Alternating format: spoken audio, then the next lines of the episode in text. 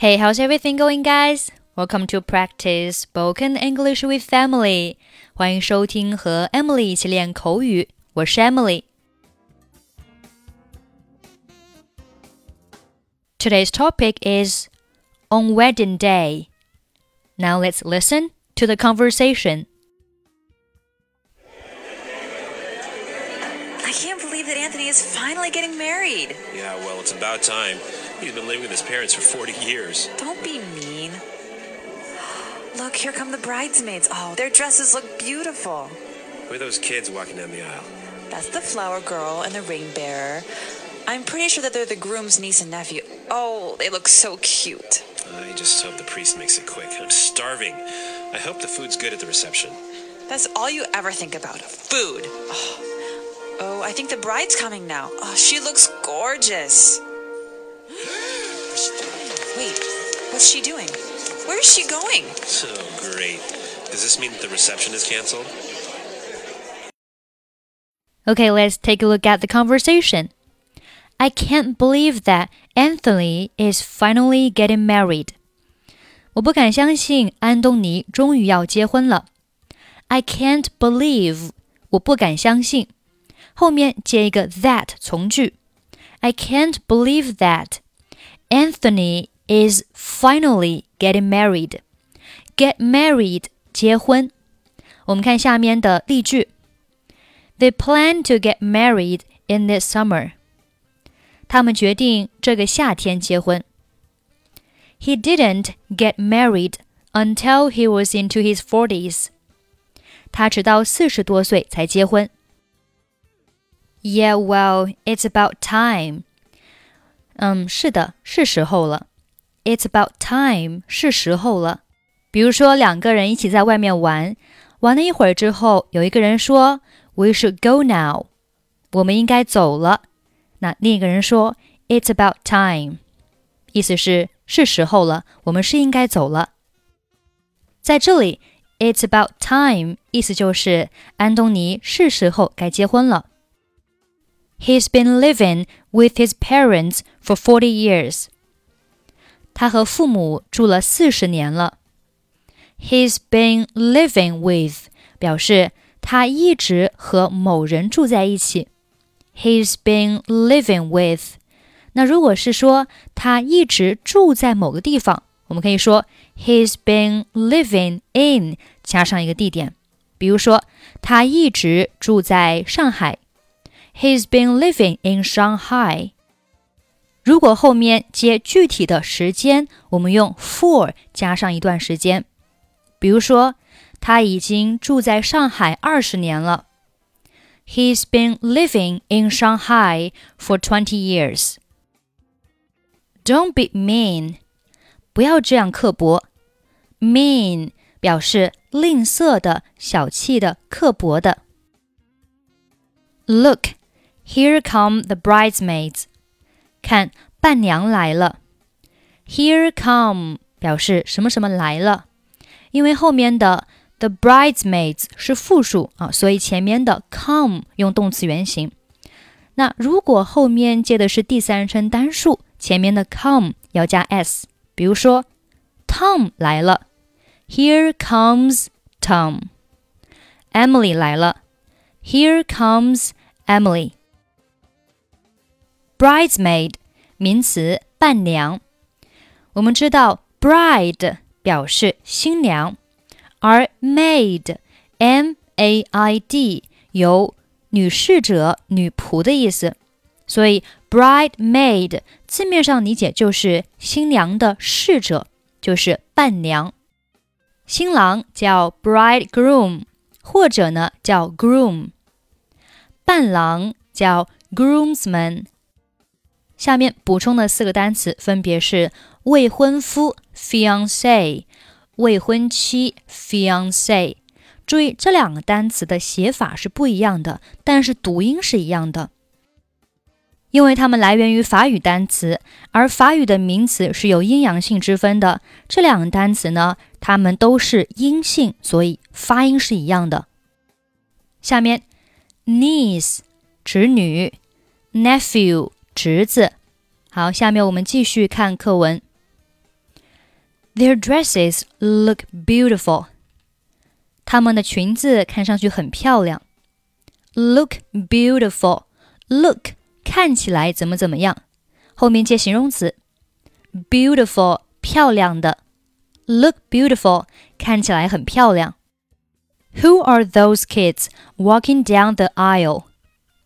沿着礼堂通道走的那些孩子是谁？Walk down 沿着什么什么走，aisle 名词表示走道、通道。我们在订飞机票和火车票时，通常会选择是坐靠窗户的座位，还是靠走道的座位。如果是靠窗户的座位，叫 a window seat；如果是靠走道的座位，叫 an aisle seat。That's the flower girl and the rain bearer。他们是女花童和男戒童。这里的戒童，它的表示是 the rain bearer。Rain 我们知道表示戒指，bearer 表示搬运者，尤其是一些典礼当中的搬运者，比如一些大型的比赛啊当中呢，会有一些举旗子的呀，或者是送一些奖杯的呀。那这个人呢，就叫做 bear，bear，the ring bearer 就是给啊新郎新娘递戒指的这样的一个人。I'm pretty sure they're the groom's niece and nephew。我肯定他们是新郎的侄女和侄子。I'm pretty sure，我非常确定。They're the groom's niece and nephew。Groom 新郎，新郎也可以叫做 bridegroom。niece 侄女，nephew 侄子。Oh, they look so cute. 哦，看他们多可爱呀！Look 看起来怎么怎么样？后面接形容词 cute，可爱的。I just hope the priest makes it quick. 我希望神父快一点。I just hope，我只是希望。后面 that 可以省略掉。The priest，priest 名词表示神父、牧师。The priest makes it quick. Makes it quick 就是快一点。I'm starving，我好饿。Starving 形容词，饥饿的， 相当于 very hungry。I hope the food's good at the reception。我希望在宴会上的食物还不错。这里呢用到了两次 I hope that，我希望什么什么，that 可以省略掉。The food's good，食物很棒。At the reception，reception 就是宴会招待。That's all you ever think about food。 你满脑子想的就是食物。That's all you ever think about，就是这就是你想的东西。Oh, I think the bride's coming now。哦，我想新娘就要出场了。She looks gorgeous. 她太迷人了。Gorgeous，迷人的、美丽的、灿烂的。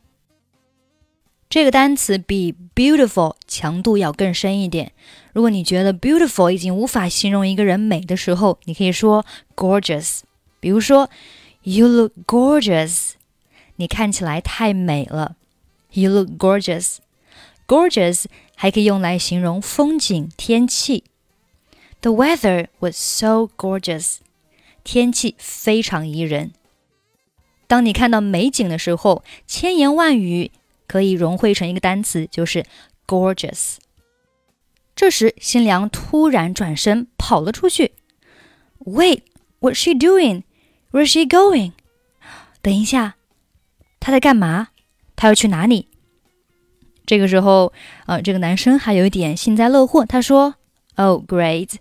Does this mean that the reception is cancelled? 哦天哪，这是不是意味着宴会要取消了？Mean 在这里是做动词，表示意味着、意指什么什么。